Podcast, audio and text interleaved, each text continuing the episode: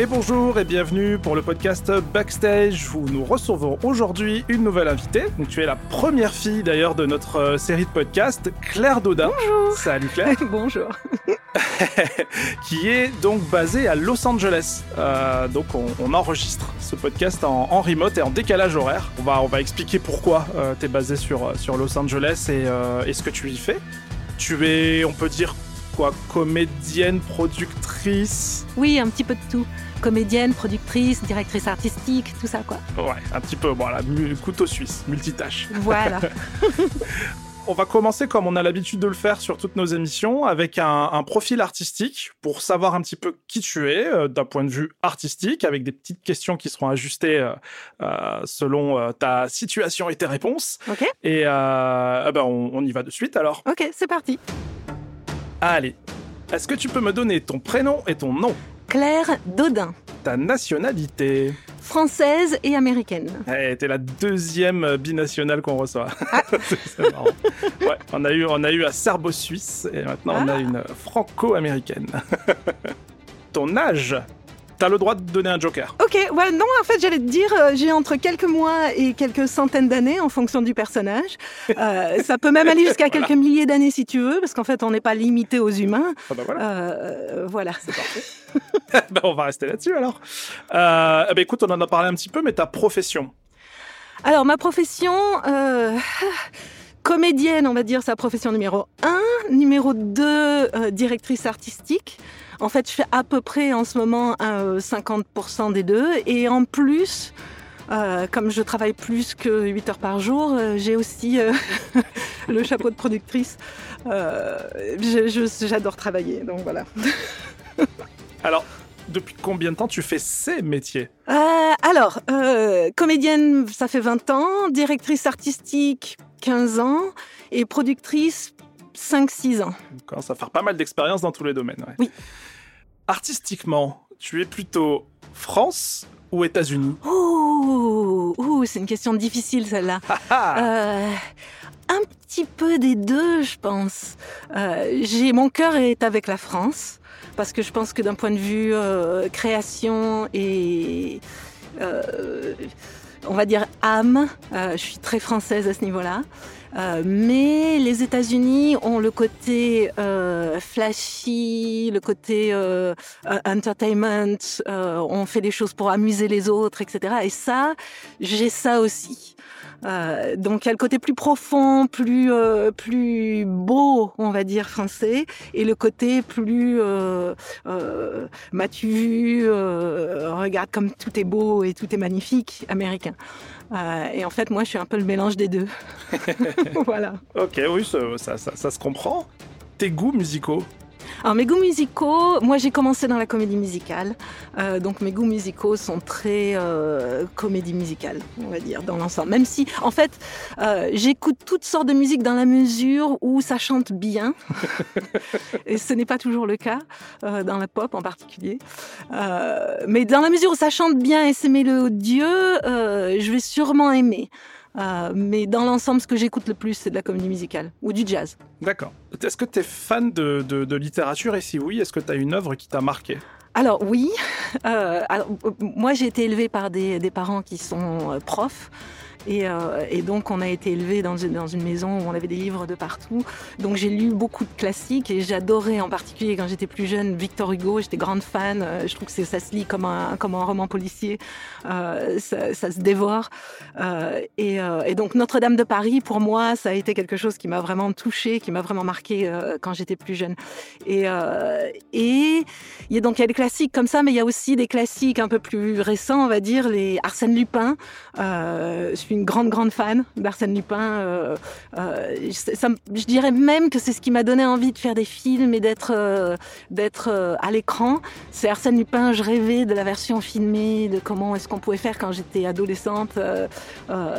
J'adorais ça.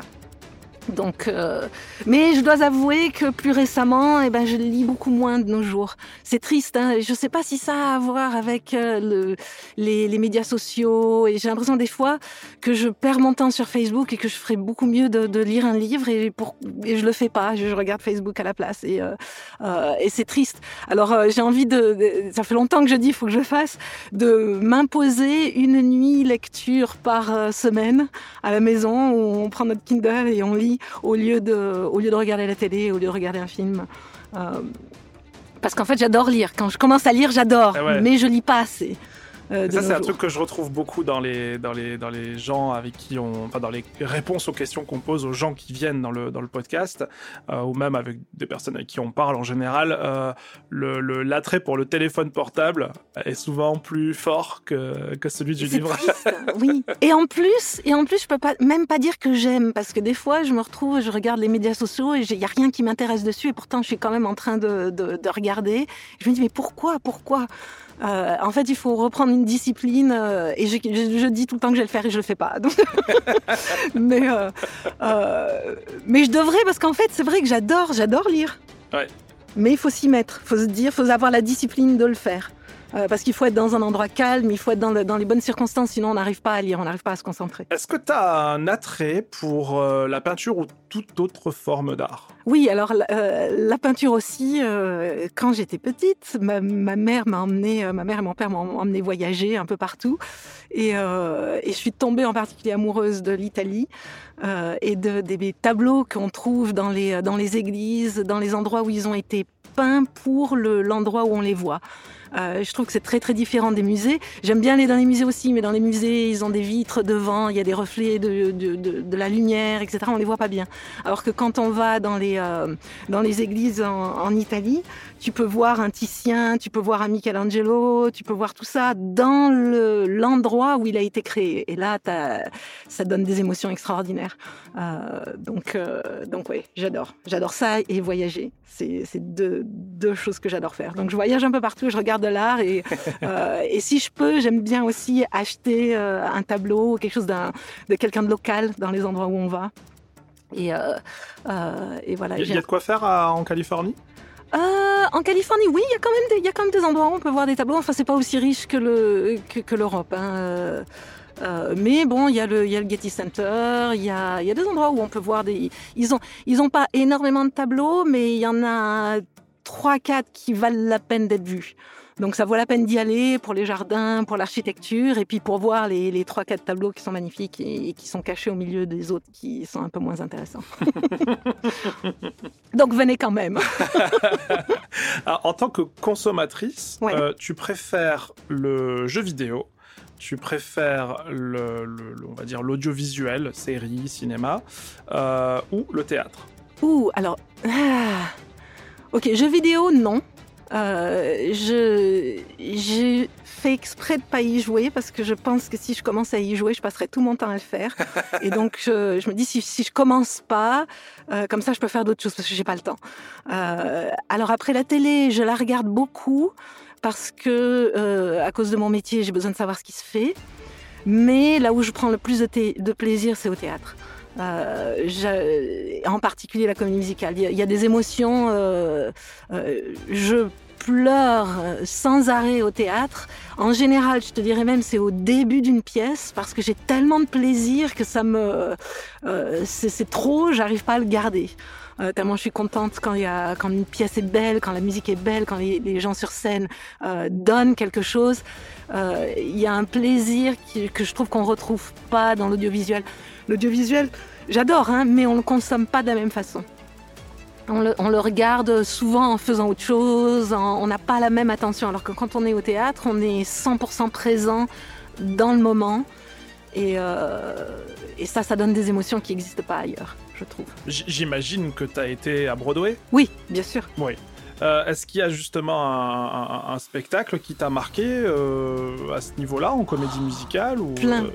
Euh, Ouais, trop. Plein, plein, plein. Alors, déjà, comme je t'ai dit, j'ai commencé dans la comédie musicale, oui, donc oui. j'ai tout vu. enfin, peut-être pas tout, mais beaucoup. Euh, Mais par exemple, tu vois, euh, un exemple, j'irais Rent. Je sais pas si les gens en France connaissent, mais cette comédie musicale-là, euh, la première fois que je l'ai entendue, je l'ai entendue juste en audio et j'ai pas tellement accroché à la musique. Et quand je l'ai vue sur scène, je suis tombée amoureuse, j'ai adoré, c'était extraordinaire, ça m'a euh, époustouflée. Et c'est parce qu'en fait, le, le, c'est ça que j'aime dans la comédie musicale, c'est que c'est pas que musical, c'est aussi une histoire des gens qui vivent, des, euh, on ressent les émotions comme au théâtre, comme si c'était pas chanté. Il y a tout ce côté, euh, on, vit quelque chose avec le personnage et on, on, vit un morceau de, un morceau de, cette vie avec le comédien qui est sur scène. Et euh, et Rent, ça m'a dévasté. J'ai ah, adoré. Euh, après, il y a aussi, il y en a tellement que j'ai aimé. Euh, évidemment, Les Misérables, euh, qui a été pour moi le, le, la raison pour laquelle je suis partie en Angleterre pour faire de la comédie musicale. Quand j'étais petite, ma, grand-mère m'avait acheté le, le, CD, en fait, enfin, la musique des Misérables, de la comédie musicale, hein, en français. Et elle croyait qu'elle m'avait acheté le livre audio de... Victor Hugo et en fait c'était la comédie musicale qu'elle m'avait acheté. C'était un accident. Et, euh, qu'est-ce que j'ai aimé? Je l'écoutais toute la journée, je chantais toute la journée dessus et c'est ça qui m'a fait dire il faut que je chante dans ma vie, il faut que je fasse de la comédie musicale, il faut que je fasse du euh, théâtre. Je, suis obligée. Euh, je suis complètement tombée amoureuse de, cette histoire euh, chantée. Euh, donc voilà, donc les, les, les Misérables, c'est la première qui m'a marqué et après, après il y en a eu beaucoup d'autres, voilà. Ouais, parce que c'est, c'est, moi je suis pas trop dans cet univers-là, par exemple, la comédie musicale, et, euh, et j'en avais jamais vu avant d'aller à New York, euh, où je suis allé voir euh, Chicago. Mmh. Chicago, c'est super bien aussi. Moi, pour être honnête, je connaissais à peine l'histoire. Ouais. Et quand j'ai assisté à ça, bah, je dois bien avouer que j'ai trouvé ça incroyable. Euh, pourtant, c'est vraiment pas mon domaine. Hein, et ouais. c'était chouette. Et comme tu dis, on, on, suit des personnages, on est à fond dans l'histoire, euh, on a l'impression de regarder un, un film, mais euh, tout se passe devant nous. Euh, ce qui est dingue, c'est la ouais. performance, moi, qui m'a, ça m'a vraiment scotché. C'est ça, le talent, oh, le talent. Hein. La performance vocale et la et, et, et, mm. et la danse également. Euh, enfin, c'est, ouais. des athlètes, quoi. C'est, un truc de fou ce qu'ils font, euh, tout en chantant. On n'entend pas l'essoufflement, tout ouais. est juste, tout est calé. Enfin, c'est impressionnant, quoi. Surtout à Broadway. Surtout à Broadway, ça c'est clair que. J'ai jamais vu un mauvais spectacle à Broadway. J'ai vu des pièces qui m'ont moins plu que d'autres mais le, le, talent sur scène, euh, il est fou. Ah, il ouais, est fou. Ouais, ouais, Les... Ce qu'ils font, c'est extraordinaire. Non, très, très, très chouette. C'était une belle expérience. Et ben voilà, on a, on a fini notre petit questionnaire euh, en mode euh, interrogatoire artistique. Euh, on va passer à la, à la deuxième partie maintenant. Ok.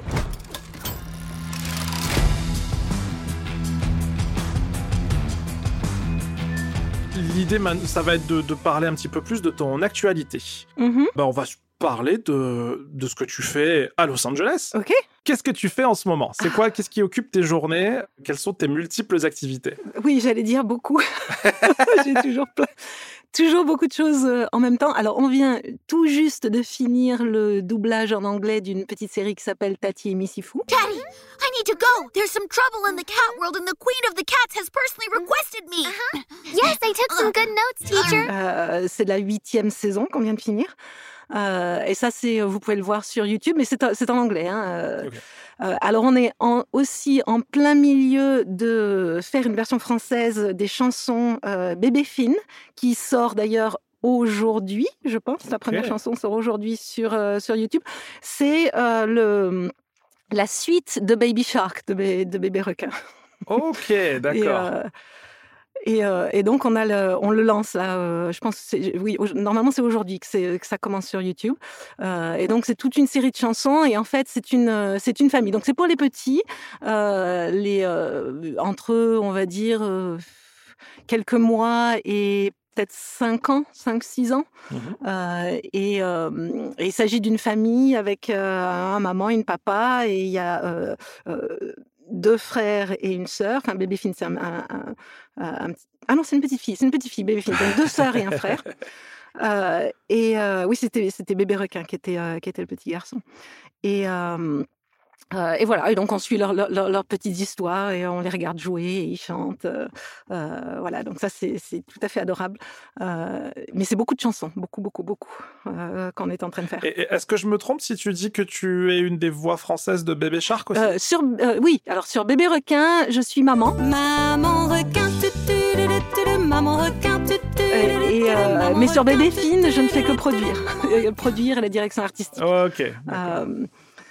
Euh, oui, parce qu'on fait aussi, euh, voilà, on fait aussi bébé requin. Les, les, les, multiples parents dont je fais partie partout oui, en France, tu me détestes, qui ont entendu ça des millions de fois, c'est toi qu'on doit détester. En oui, fait. oui, voilà. je suis à la fois la plus aimée et la plus détestée personne de France, je pense. ah ouais, ouais. Ah oui, pour ma fille, t'es une idole. Hein. Ça, c'est... les enfants en général, quand je leur dis que je suis maman requin, les yeux qui s'ouvrent.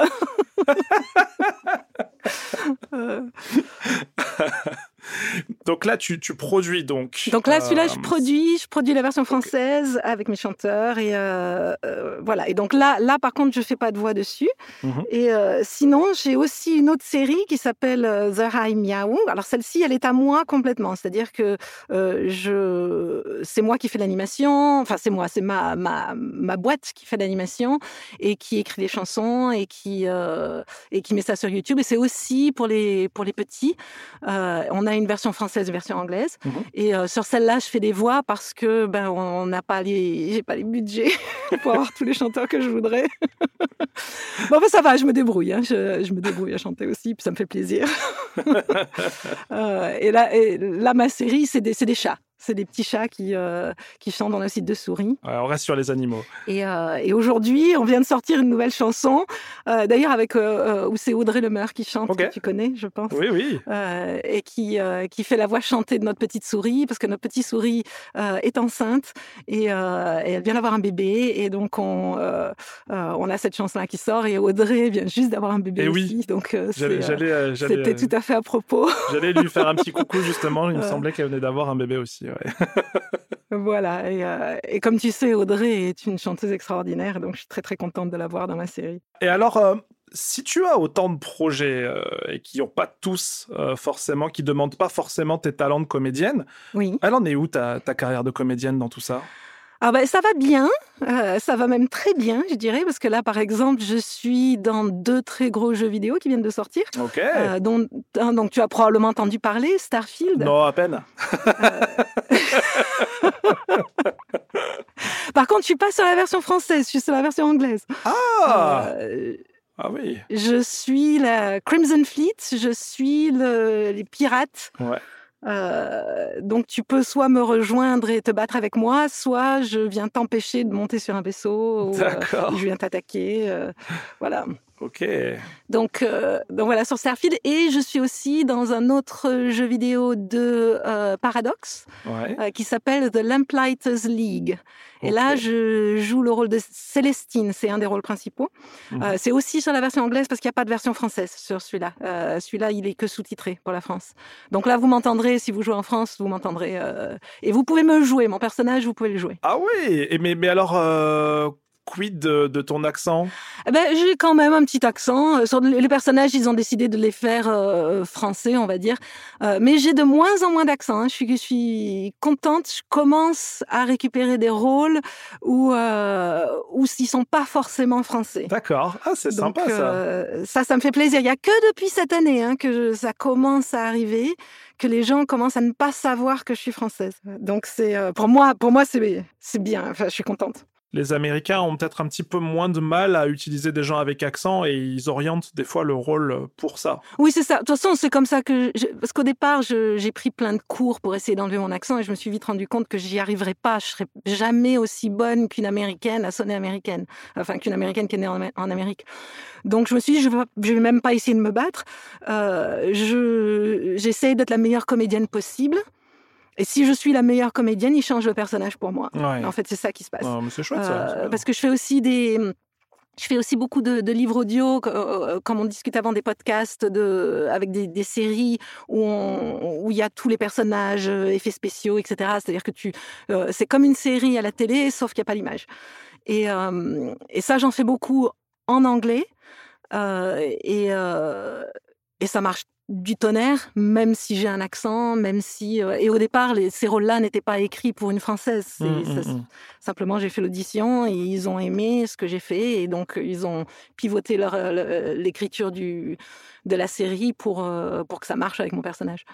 Euh, donc, en fait, moi, je pense que c'est comme ça qu'il faut le faire.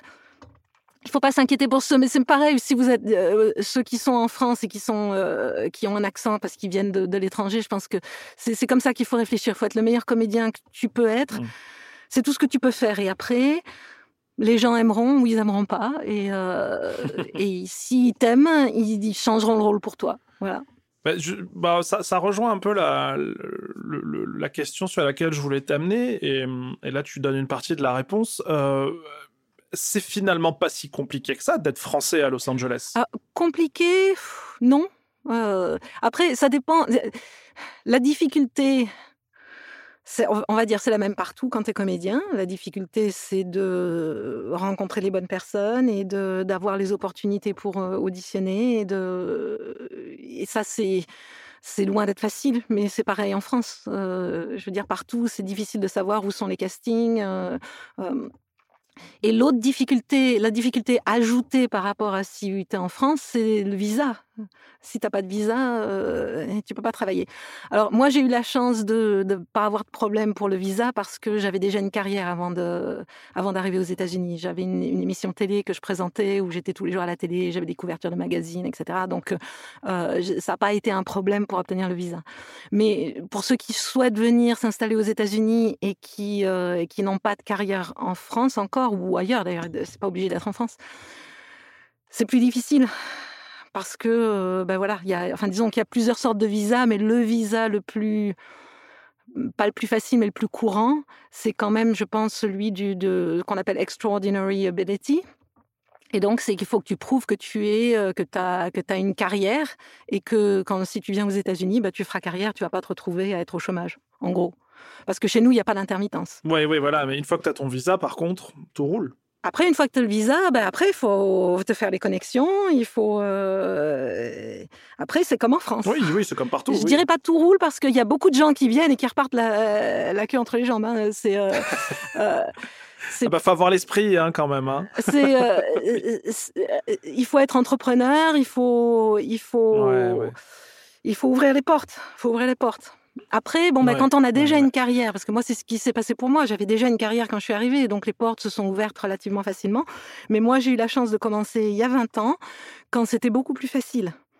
Euh, Aujourd'hui, c'est beaucoup plus difficile euh, pour plusieurs raisons. Il y a 20 ans, il n'y avait pas de, il y avait pas vraiment beaucoup de comédiens voix off. Ça n'existait pas tant que ça, même de comédiens tout court, on va dire. Euh, donc, euh, donc à l'époque, ben, on est venu me chercher. Moi, je faisais du théâtre. euh, J'étais à la comédie musicale et on venait me chercher à la sortie euh, de, à la sortie des artistes et on me disait oh, j'ai un dessin animé, j'ai besoin de quelqu'un qui a un accent français. Est-ce que tu peux venir euh, euh, enregistrer? Je dis oh, ok.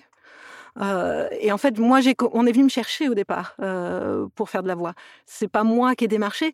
C'est après avoir fait plein de boulots, quand j'ai vu qu'on n'arrêtait pas de m'embaucher, que j'ai pris des boulots que j'avais fait, j'ai fait une démo avec. En fait, j'ai pas fait, c'était pas vraiment une démo, j'ai fait juste une collection des boulots que j'avais déjà fait. J'ai envoyé à des agents et tous les agents m'ont pris. Tout le monde m'a dit oui, on te prend. Et, euh, et une fois que j'ai été avec un agent, ben, j'ai commencé à faire des pubs pour Disney, Microsoft, euh, faire des, des trucs qui avaient des, des gros noms. Et une fois que j'ai eu les gros noms sur mon CV, ben, tout le monde a voulu m'embaucher. Donc en fait, moi, j'ai pas, eu- pour moi, ça a été facile. Ouais, ouais. Euh, j'ai pas eu les difficultés que les gens ont aujourd'hui parce qu'aujourd'hui, il y, a- y avait à l'époque il n'y avait pas de home studio, ça n'existait pas. aujourd'hui, il y a tellement de comédiens qui ont compris qu'ils peuvent agrémenter leur fin de mois en faisant des voix que la, la, la, la compétition c'est plus la même. Ouais, ouais, ouais, Euh, en fait, euh, moi à mon époque, j'ai pu, euh, j'étais pas très bonne au départ, mais tout le monde m'a pardonné. On m'a formé sur le tas, on m'a formé pendant les boulots. J'avais des directeurs artistiques qui me coachaient euh, et qui me formaient parce qu'ils n'avaient pas de comédien. Donc c'était moi leur option et peut-être cinq autres personnes. Il n'y avait pas grand chose. À l'époque, il n'y avait pas beaucoup de monde.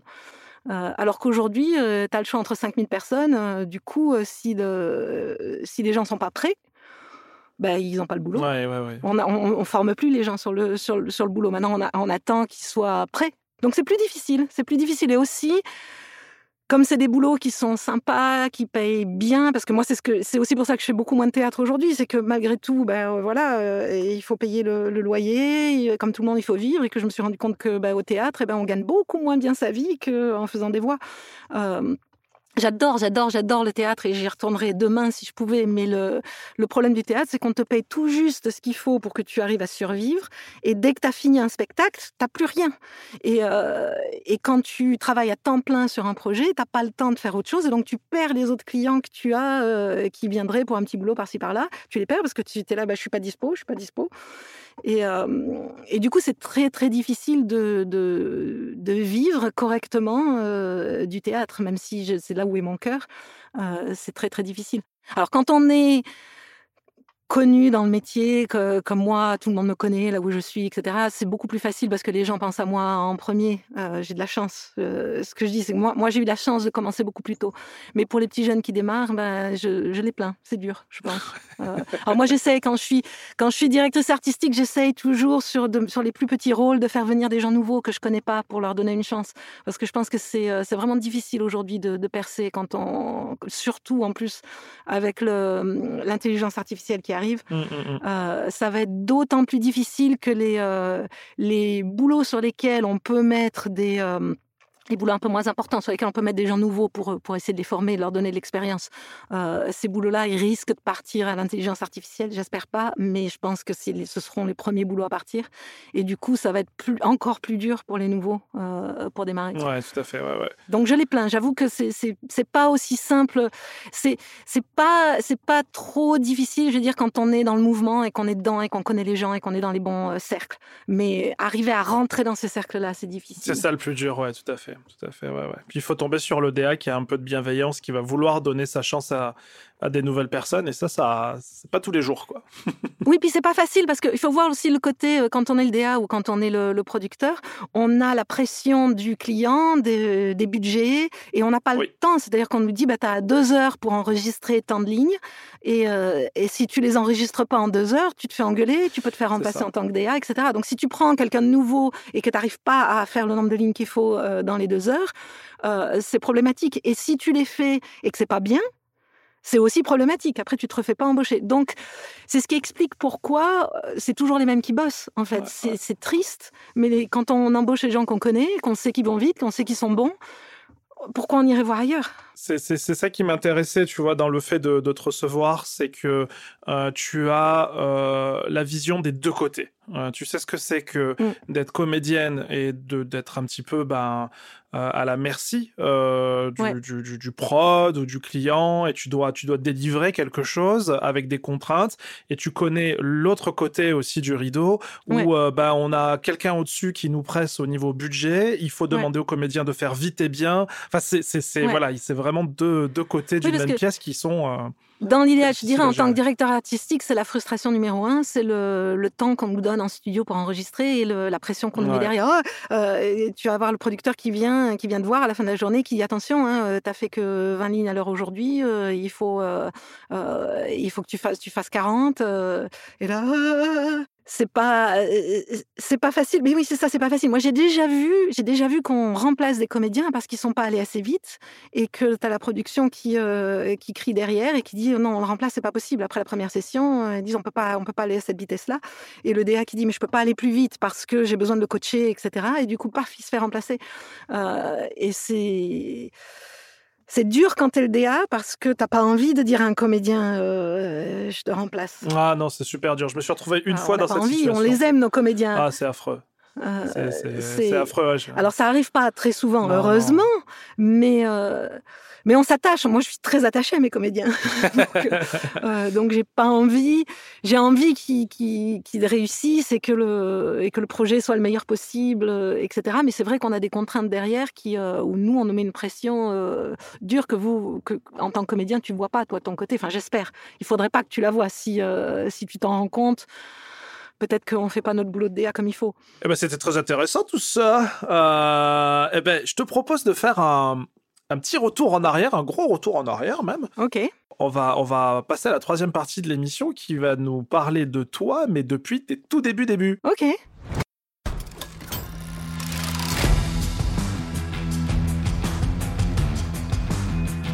première chose qu'on demande à peu près à tout le monde, Uh-huh. euh, bah, d'où- d'où viens-tu? Alors, euh, alors, je suis née à Metz, mais j'ai passé mon enfance près de Toulouse. Donc, euh, donc je me sens Je pensais que toulousaine. t'étais toulousaine, Voilà, moi. je me sens toulousaine. Oh là là Euh, même si je ne suis pas née à Toulouse. Mais je me sens aussi un peu montpelliéraine parce que euh, ma grand-mère habitait à Montpellier et donc j'ai passé, je passais tous mes étés là-bas et, et ma sœur habite à Montpellier maintenant. Donc, donc voilà, mon cœur il est entre Montpellier et Toulouse. Est-ce que tu peux nous parler de ton parcours professionnel? À partir du moment où tu t'es engagé dans cette voie, que tu as voulu... Ouais, alors, si je dis pas de bêtises, tu as été donc présentatrice télé aussi. ouais, ouais. Euh, Qu'est-ce qui a commencé? La présentation plutôt d'émissions de télé, la comédie euh, Comment t'es arrivé là-dedans? Non, plutôt théâtre, théâtre. Théâtre. Moi, j'ai commencé au théâtre, théâtre et comédie musicale. Et, euh, et je suis passée présentatrice télé quand j'en ai eu marre de pas gagner assez d'argent. Tout simplement. Euh, c'est, j'adore, j'adore, j'adore le théâtre, mais euh, c'était difficile. Entre deux pièces, j'ai fait tous les boulots du monde que tu puisses imaginer. J'ai été serveuse. Non, j'ai pas été serveuse, mais j'ai été. Attends, j'ai bossé dans un euh, bouquin, dans un une librairie. J'ai euh, j'ai travaillé dans un théâtre en tant que, ouvreuse. Euh, j'ai fait enfin j'ai fait plein. J'étais obligée de, la seconde où la pièce s'arrête, t'es obligée d'aller trouver un petit boulot et de faire. euh, au bout d'un moment, j'en ai eu marre. J'ai dit il faut que je fasse quelque chose qui paye davantage. Et, et donc j'ai commencé à auditionner pour pour la télé. Et, euh, et le jour où j'ai décidé, je sais pas, j'ai eu de la chance, le jour où j'ai décidé d'auditionner pour la télé, paf, j'ai eu un, un truc de présentatrice télé. Et pour être honnête, en fait, j'ai pas tellement aimé. je l'ai fait parce que. Tu sais euh, que tu vas, tu vas énerver tout le monde, hein parce que depuis tout à l'heure, tu nous dis j'ai eu de la chance et tout, tu vas, tu vas énerver tout le monde. hein. C'est vrai, ben moi j'ai eu beaucoup de chance, mais en même temps, tu sais, je veux dire, je pense que la chance aussi, elle arrive aux gens qui font. C'est-à-dire que euh, j'ai eu de la chance, mais je suis allée la chercher, la chance. Ça n'est pas. euh, on est venu me chercher pour faire des voix off parce que j'étais sur scène euh, en train de faire du théâtre. J'étais pas chez moi sur mon canapé. Donc on, provoque Ah, la chance quand même. Tu vois ce que je veux dire? Mais j'ai eu de la chance. Je reconnais, j'ai eu de la chance. Je, je le renie pas. J'ai eu de la chance. Euh, et donc j'ai donc décroché cette émission télé et, euh, et ça ça payait bien et je je peux pas me plaindre. Je veux dire c'était pas artistiquement en fait le problème c'est que euh, ça m'a frustrée de façon artistique. C'est-à-dire que c'était pas artistique. Et tout ce qui comptait c'était est-ce que j'étais belle à l'écran Euh, et, et on pouvait par exemple ça nous était arrivé de retourner toute une semaine d'émission parce que on m'avait donné une veste qui me donnait l'air grosse apparemment et Oh ils s'en pas rendu compte après le premier Oh jour là là. et donc on a tout retourné avec euh, sans la veste Mais quelle était cette émission? Ça s'appelait X-Tube. C'était une émission de sport extrême Ouais. euh, sur euh, Extreme Sports Channel qui ne doit plus exister je pense aujourd'hui. Je sais pas. Je sais pas si ça existe encore. Euh, Alors, c'était donc au moment où tu t'exiles en Angleterre? Oui. C'était j'étais en Angleterre à l'époque ouais Ah, bah parle-nous de ça, parce que tu quittes la... Pour quelle raison tu quittes la France et tu débarques à Londres? Pour faire de la comédie musicale parce que je trouvais que les comédies musicales à Londres étaient mieux que celles euh, en France. Puis moi, j'habitais pas Paris. Et, euh, et monter sur Paris, ça me paraissait pas assez, euh, c'était pas assez l'aventure. J'avais envie- d'aller quelque part où il fallait que j'apprenne. la- J'avais envie de me rendre des choses difficiles, voilà. Parce que j'avais l'impression que je parlais anglais, mais en fait, quand je suis arrivée là-bas, je me suis rendu compte que mon anglais c'était euh, du petit chinois.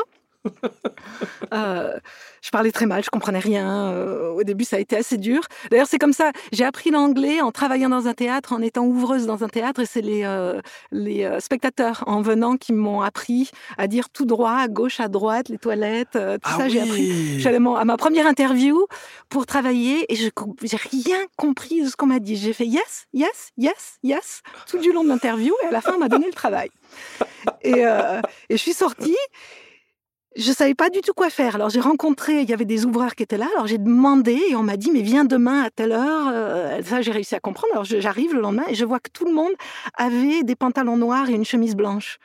Et moi j'étais en jean. euh, Alors je demande, et ils me disent ah, non non non, il faut que tu aies ton uniforme. Alors je suis partie en courant, je suis allée acheter un pantalon noir et une, et euh, une chemise blanche. J'imagine qu'on avait dû me le dire à l'interview, mais j'ai rien compris.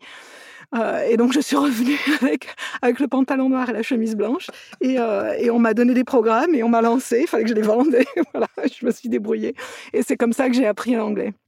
Et après, plus tard, parce que j'ai fait ça quand même pendant un moment, après j'ai réussi à apprendre l'anglais. Après, je me suis retrouvée, moi, à être euh, superviseuse dans les théâtres comme ça et à embaucher les, euh, euh, les ouvreurs. Et du coup, je faisais exprès d'embaucher des gens qui parlaient mal anglais parce que je savais que c'était comme ça qu'on pouvait apprendre et que, euh, et que c'était pas un problème pour le travail. Parce que pour le travail, quand tu arrives dans la mesure où tu dis hello avec un grand, avec un grand sourire, c'est bon.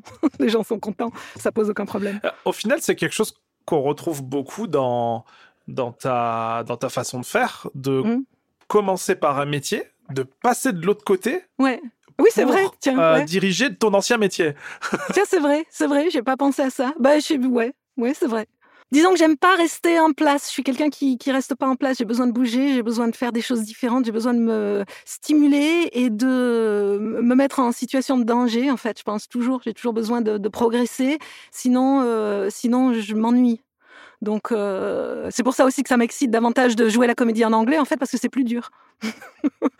Euh, Bah oui, c'est ce qui colle plutôt bien à l'esprit euh, anglo-saxon, voire même l'esprit américain finalement. Ouais, peut-être. euh, mais ça, ça me satisfait de, de, de voir quelque chose qui est difficile à faire et d'arriver à le conquérir. Ça me donne du plaisir. Donc j'aime bien me mettre en situation où c'est un peu plus dur que c'est un. J'aime pas rester dans les situations où c'est facile. Si je trouve que c'est facile, je passe à autre chose. Tu te retrouves donc à la télé, euh, dans Ouais. une émission de sport extrême que tu, tu, tu as animé pendant combien de temps environ? Euh, un, un an et demi, je crois. On a fait 300 Ah, et même, quelques ouais. épisodes. Ouais, un, un peu plus d'un an. Donc là, il n'y avait pas de souci avec ton accent non plus, donc je, je présume. Ah non, bah là c'était en français. Ah Une émission en Angleterre faite en français. Oui, alors attends, elle était en trois langues. On la faisait en français, en polonais et en anglais. D'accord. Et euh, on l'a retrouvée où en France, cette émission? Sur Extreme Sports Channel, sur la chaîne Ah, française. pareil, d'accord. Ouais, ouais, ouais, il y C'était avait une chaise. sur le câble. Sur le câble, je pense, ouais, ouais. ouais. Alors je sais, je, je sais pas si la chaîne existe encore, mais euh, euh, ouais. Ah, je ferai mes petites recherches quand même.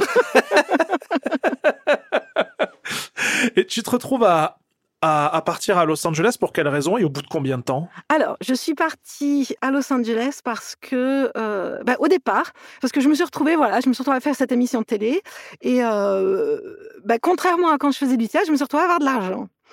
Et, euh, et j'avais pas l'habitude d'avoir de l'argent, j'avais l'habitude de- de- de- de- d'être tout le temps fauchée. Du coup, euh, j'ai dit, bah allez, on va faire quelque chose de, de- je vais dépenser mon argent. Et, euh, et je me suis dit, bah, j'adore le jeu d'acteur des Américains, je vais aller étudier là-bas. Alors, je suis partie à Los Angeles pour, euh, avec l'argent que j'avais. Je suis partie trois mois pour étudier. Mais à l'époque, j'avais pas du tout envie de vivre à Los Angeles. C'était pas du tout, ça n'a jamais été mon rêve, en fait. Je suis vraiment allée là-bas pour étudier leur, leur façon de jouer parce que je trouvais que le, le jeu américain était très vrai, très juste, très euh, euh, minimal comparé à, au, jeu qu'on fait en Europe. Euh, je trouvais que c'était, enfin, ça m'intéressait de, de, de, de découvrir une autre technique.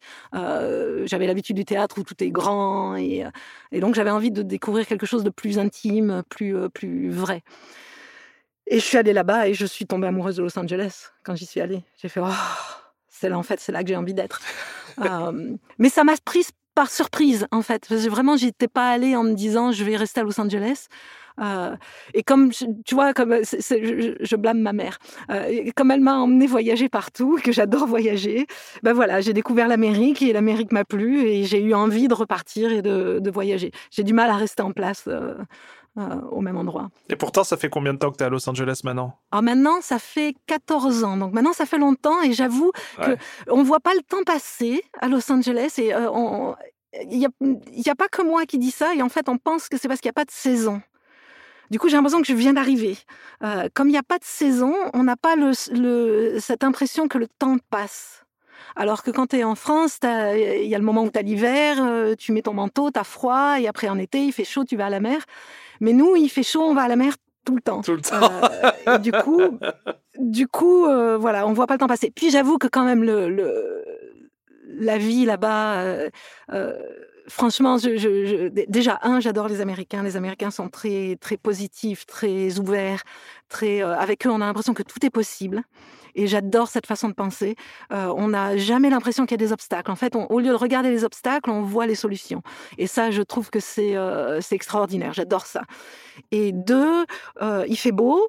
Trois, on a la mer.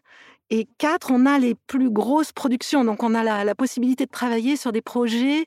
euh, on pourrait jamais travailler sur des projets comme ça en France. Enfin, on pourrait travailler sur le doublage de ces projets en France, mais on pourrait pas travailler sur les originales. Euh, par exemple, j'ai eu la chance de faire des voix sur Life of Pi. Oui. Euh, j'ai eu la chance de faire des voix sur X-Men euh, et sur la version originale. Jamais j'aurais eu ces opportunités-là en France.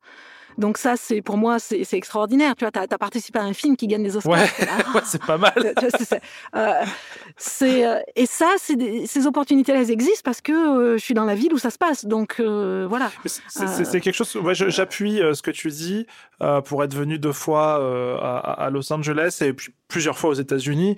Euh, c'est quelque chose qui m'a vraiment frappé. Alors en Californie et du côté de New York, euh, ce côté tout est possible, tout est possible, tout est. C'est la positivité qui ressort de tout, tout le temps. Ouais. Euh, je dis pas qu'il y a pas qu'il y a pas de défaut évidemment, mais mais euh, ce côté euh, demain tu peux croiser la bonne personne ou tu peux faire juste un truc, tu vas traverser la rue à, à un instant T et tu vas te retrouver euh, projeté euh, Ouais. euh, tête d'affiche d'un Ouais. film quoi. C'est impressionnant ce pays pour ça. C'est quelque chose d'assez fou. euh. Oui, je veux dire, c'est.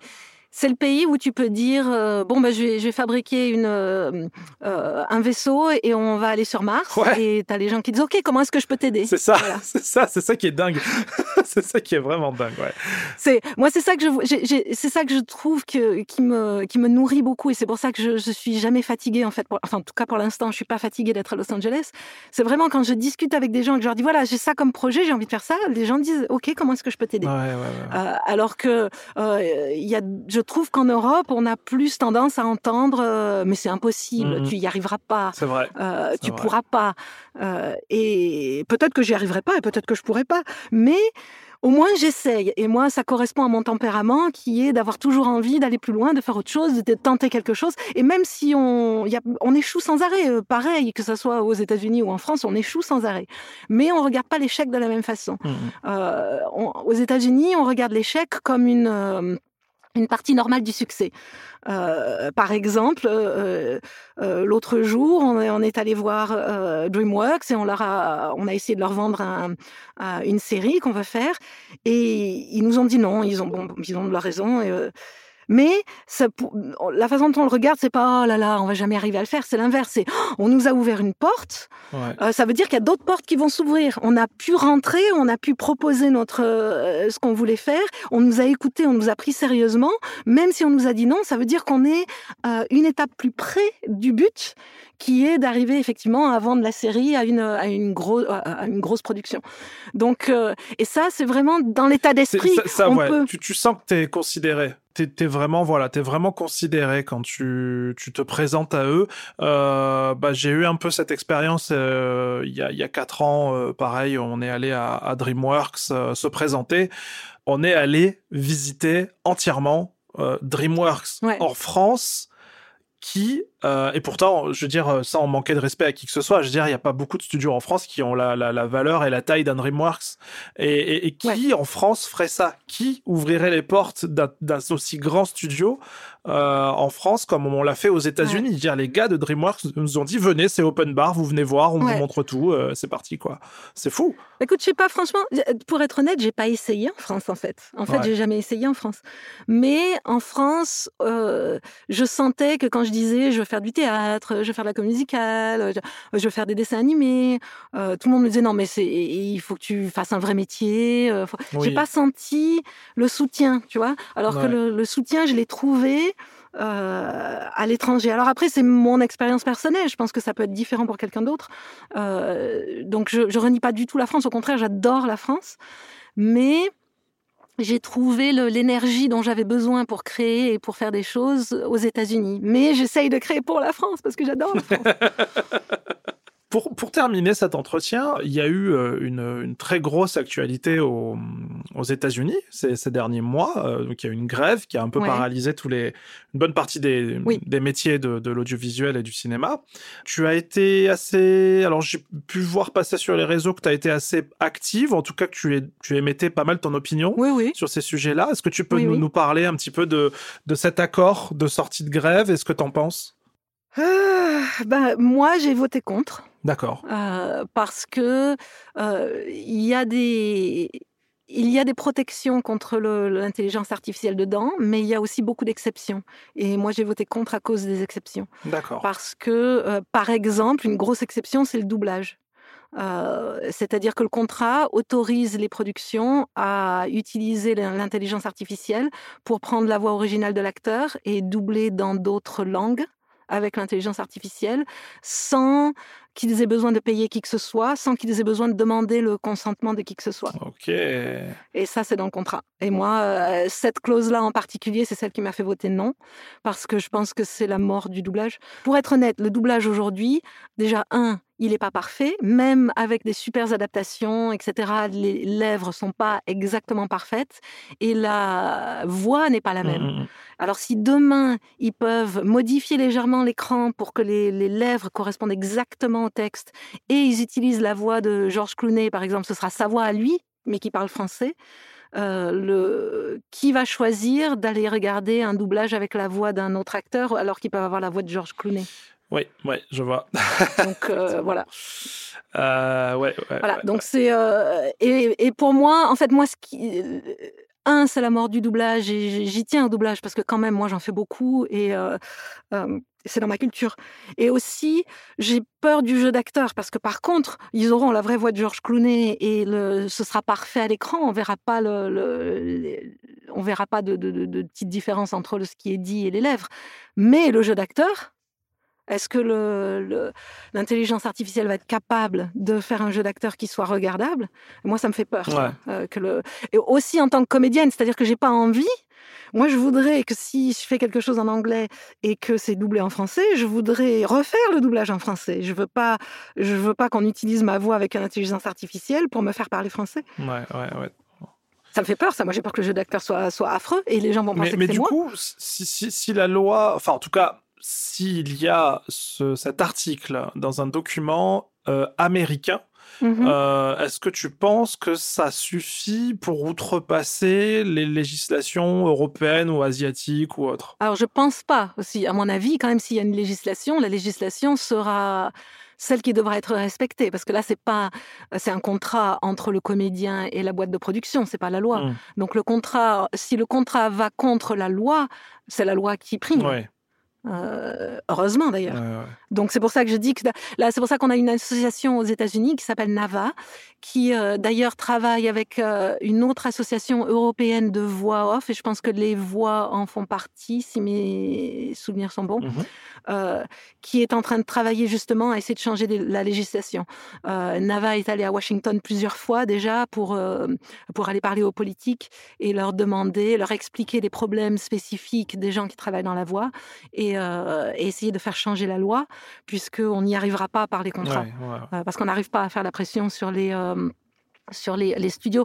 Et je pense que la raison pour laquelle ce contrat-là a fini par passer, c'est parce qu'il y a quand même beaucoup d'avancées, malgré tout, dans le contrat. Euh, et les gens avaient, en avaient marre de faire la grève. Les gens ont envie de vivre. Ça a été dur. Euh, Mhm. la grève, on travaille pas, on n'est pas payé. Euh, comme je disais, on n'a pas le système d'intermittence aux États-Unis. Donc, quand on travaille pas, on n'a rien. Zéro. Ouais. Euh, donc, ne pas travailler pendant six mois, euh, c'est extrêmement difficile pour tout le monde. Ouais, ouais. Euh, donc il y a un moment donné où les gens ont plus envie de faire la grève et ils se disent bon ben ce qu'on a, eh ben, c'est mieux que rien. Mais moi j'ai voté non quand même parce que même si moi je fais de la prod d'ailleurs parce que moi j'ai pas l'intention jamais de faire ça. Mhm. Mais euh, mais je pense que même pour les producteurs comme moi, on ne choisit pas toujours parce qu'en fait, même si tu produis quelque chose, tu as toujours un client, tu as toujours euh, quelqu'un au-dessus. Euh, même si c'est ta propre boîte, il y a toujours quelqu'un au-dessus, sauf si tu es celui qui donne l'argent. Si c'est celui, si es celui qui paye, là ça va. Mais c'est celui qui paye qui décide. Et donc même les producteurs euh, à DreamWorks, à Disney, etc., eux, ils ont peut-être pas du tout envie d'utiliser de euh, l'intelligence artificielle. Mais si le patron dit tu utilises ça, ils le font. Mais moi, moi je veux pas.